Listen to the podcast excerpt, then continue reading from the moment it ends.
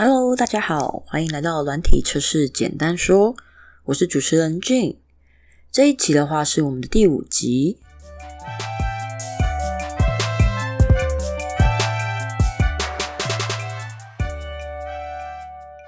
那第五集的话会延续上周有分享了一下，我这边会如何去贴近商业价值的分析需求，有提出了四个 W。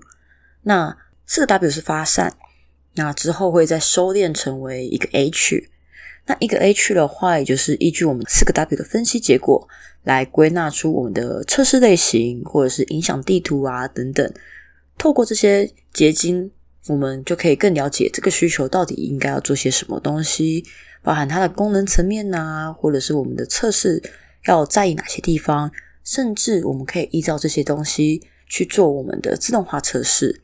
那我们的自动化测试。不是依照每次专案的一个性质，然后去生出一些后续要维护成本要很大的一些测试案例。我们去寻找有价值的东西，它贴近需求存在，那么无论功能怎么改，它的主轴都不会改变。有些价值，有些东西是可以共存下来的。那这边的话，先帮大家复习一下，四个 W 的话是 What，就是什么。我们要寻找出这个需求是真的吗？它为什么存在？我们今天产品为什么存在？它想要满足哪些基本需求、期待需求，甚至是魅力型的需求？那 Who 的话就是谁？那我们当然要分析公司内部、公司外部那些友善的使用者跟不友善的使用者。那这当中不只是一个个人，可能也会是一些组织、一些单位。那再还有就是，呃，这当中也会包含了我们愿意消费的客户跟实际在使用的用户。那第三个的话是 where，where 的话就是依照我们的现况跟我们预计扩张的地方去寻找国家、地区、语言跟编码。那第四个的话就是 when。我们资料可能会消失，可能会重置，可能会归零，而重置又可以再分成重新设定成新的资料，或是重置回初始设定的预设值。那跟归零不太一样的是，归零是城市层面的，呃，重置回初始设定的话，是我们预期它的一个预设值。那当然，这些资料消失、重置、归零的话，可能会是一些具有时效性的。一些排斥执行的事件啊、功能啊、job 啊，或者是一些连锁效应而触发删除，就是让资料会消失、会重置、会归零的事件，以及最后就是我们提供用户他具备一个进行这样操作的一个功能，比如说删除资料啊，比如说重置回初始设定，或是设定成新资料，或者是归零的一个功能。那这边是四个 W，很快速的帮大家复习一下。那如果想要再完整的复习的话，可以回去听一下上一集。那我们产生出了这四个 W 以后呢，接下来进行一个 H。这边的话，我可以分成两个部分来讲，一个就是刚刚稍早有提到，我们如何依据这些分析结果归纳出测试类型。那测试类型的话，就会对应到我之前提到的一些 Rate，就是发布验收测试。或者是我们的一些专案这次的范围啊，跟回归测试的部分，FAST 的部分，以及我们一些任务导向的 TOFT 的测试。那当然当中也会有一些强制出错的 FET 测试，或者是一些边界值的测试 VVT 测试。但哦，如果你想要比较贴近需求的话，会建议你去建立影响地图。那我这边先来对应一下。它的测试类型哪些东西会对应到里面去？后面再来跟大家分享一下如何去建立影响地图。那第一点的话，就是我们归纳出了这些目的、这些使用者，那还有一些地区啊跟风险的地方当中，风险的地方毫无疑问的，它都会放在我们的 FET 或者是。我们的 TOFT 里面，也是在强制出错或者是任务导向的层面里面，那我们又要怎么去区分这些当中哪些是 Rate 发布验收测试呢？我们可以依据两个，一个是它是关键，它是我们这个产品价值的关键关键的功能；第二个的话就是它最常使用。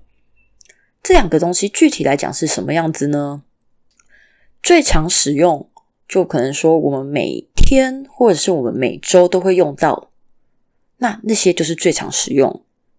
那关键功能是什么呢？可能是我们一年就用个那么几次，但它非常重要。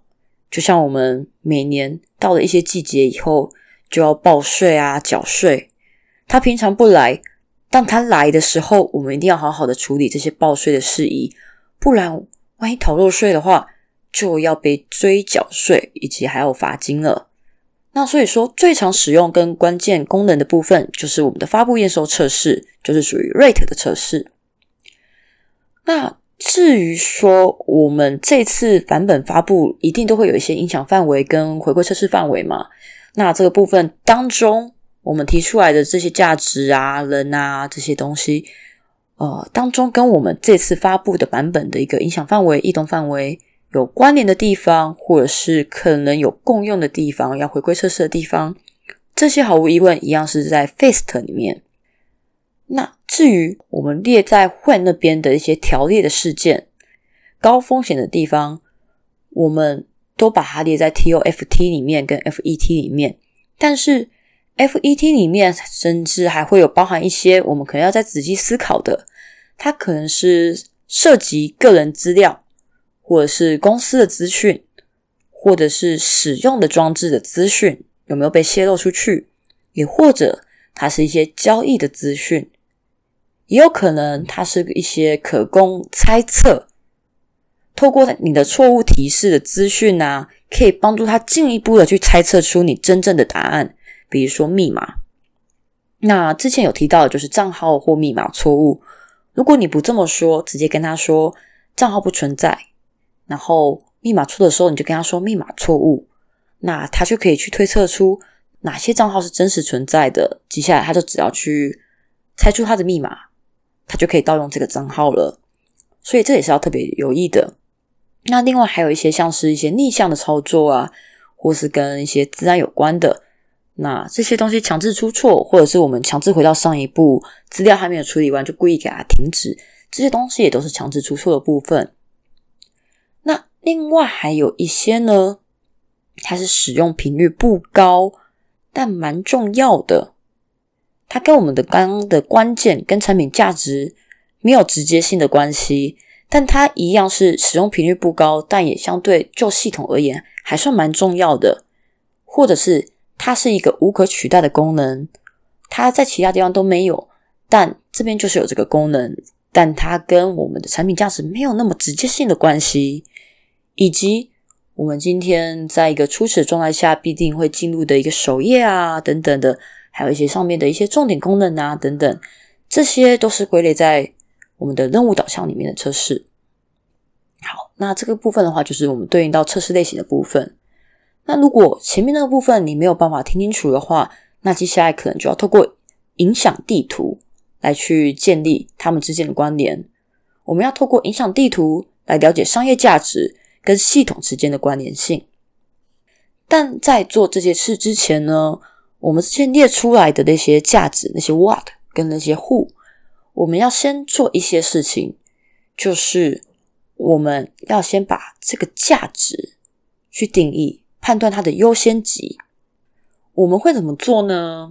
我们先排除掉跑板啊，或是错字这种比较低阶的错误，我们来直接讨论到价值层面。它对这个需求而言是必须要有的，还是可有可无？如果它是可有可无，我们把它摆在第四等级；而如果它是必须要有的，我们把它摆在第三个等级，那三的优先级大于四，好。可是我们放在三等级，会不会有更高呢？这时候我们就拿等级三跟等级二来比，这之间的差异是什么？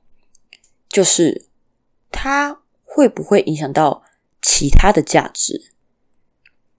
影响到其他的价值，就比如说像登录。跟注册的关系。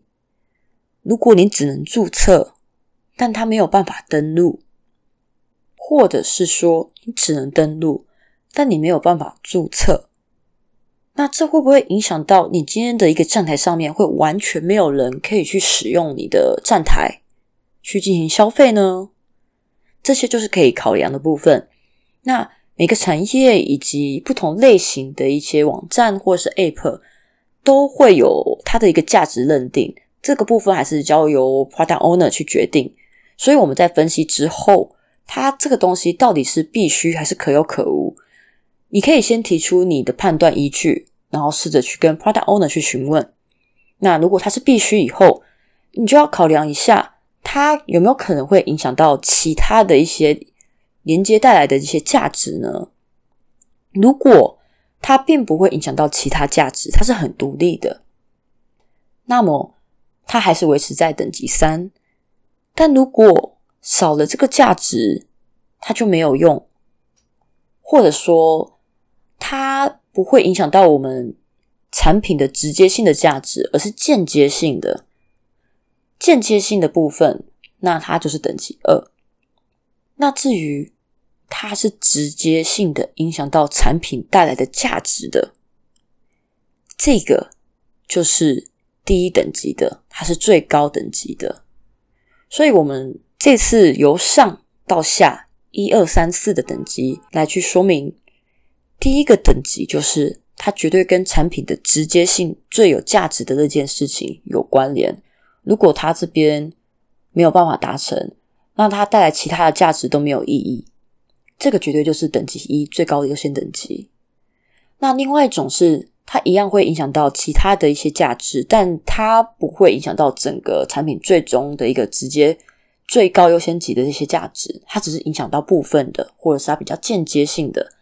那这个就是优先级二的。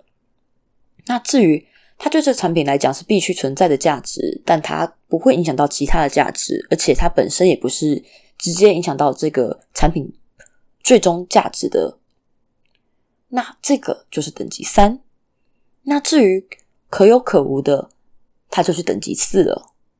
但可有可无的那些需求，不代表就完全可以割舍，因为它可能跟产品主要带来的价值无关，但它或许可以增加我们的用户的粘着度，增加我们客户继续消费、持续消费的一个意愿。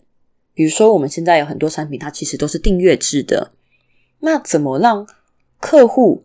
他愿意持续性的去订阅、去消费，他可能就不会是那些等级一二三的东西，而可能是那些可有可无，但对他来说蛮好的这种间接性的一些价值，可有可无的价值。但如果有，他会更愿意持续的消费。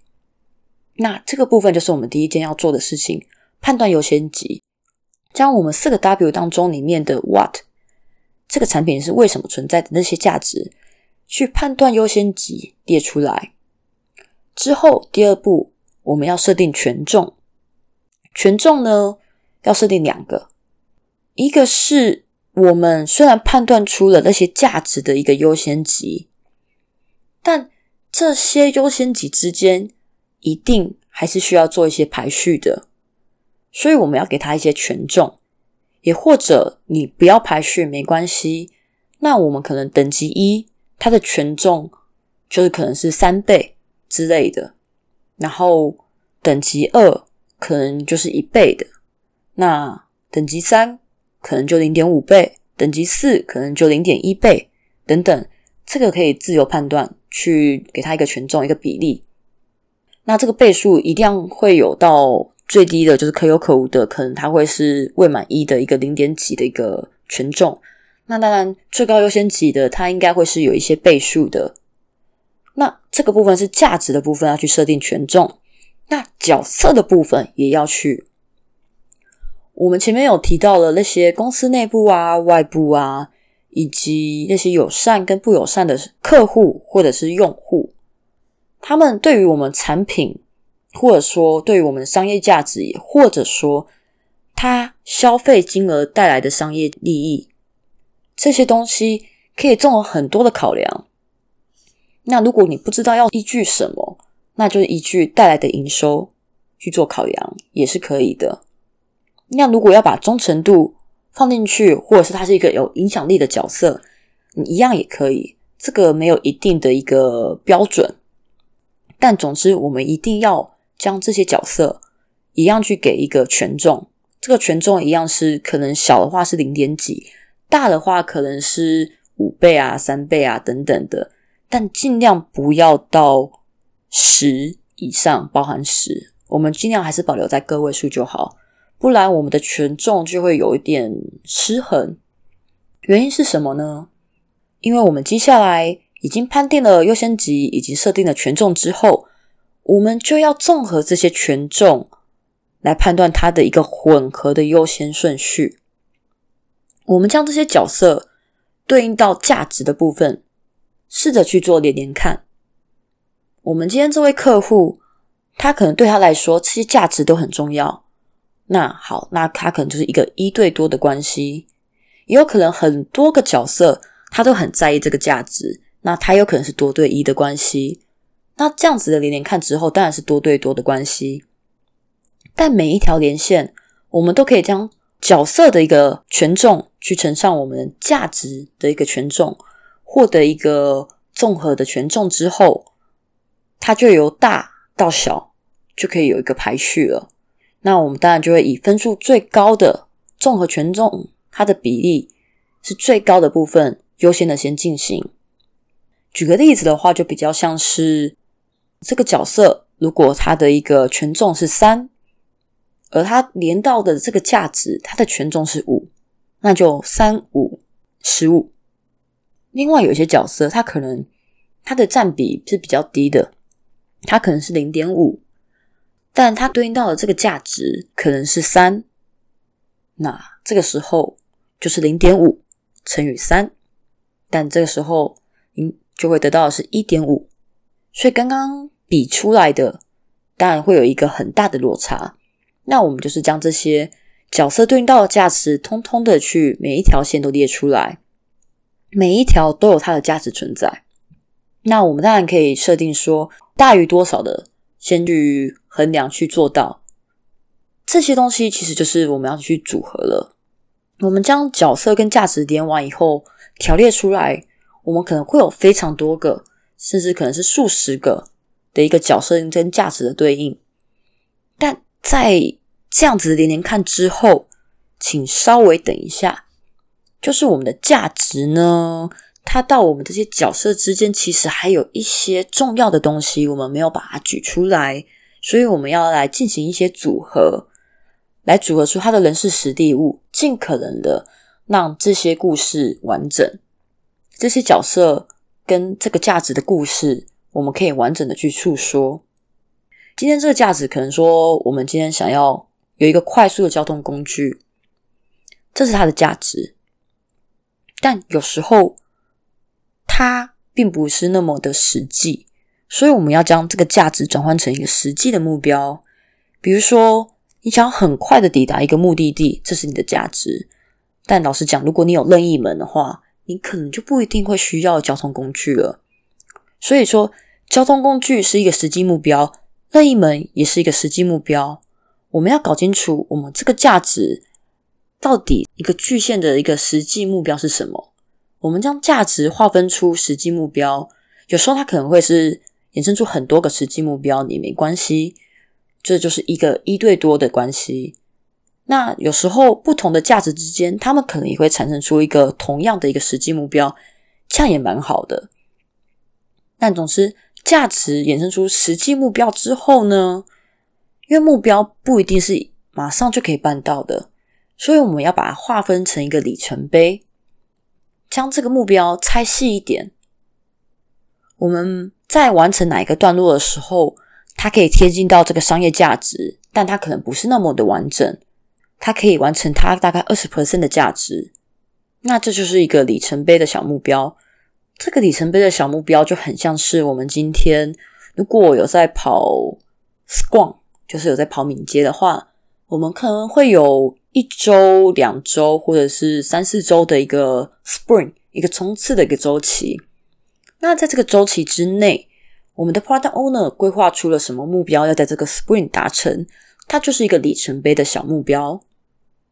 所以，我们拿到这个目标之后，其实我们要回推一下上一步，它实际要产出的目标是什么？再往上一步，它到底要带来什么样的价值？这个价值可能是很抽象的，但目标是很实际的。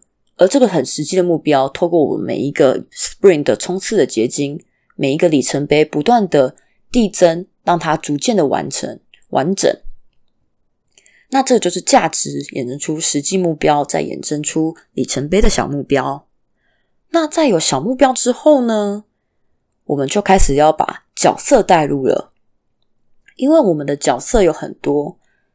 当我们思考到了角色是不同的时候，它可能衍生出的情境也是不一样。就像是你公司里面的客服，或者是。外面有在使用的一些用户，他们的使用情境跟我们的竞争对手来用我们的产品的时候，这个情境就不一定相同了。因为竞争对手他可能想要了解的是商业机密，他想要挖掘这当中它的价值、它的亮点是什么，而我们的客服他可能比较想要是解决。用户提出的问题啊，等等的，而我们的用户他只是想要好好的用这个产品，达到他想要做的事情。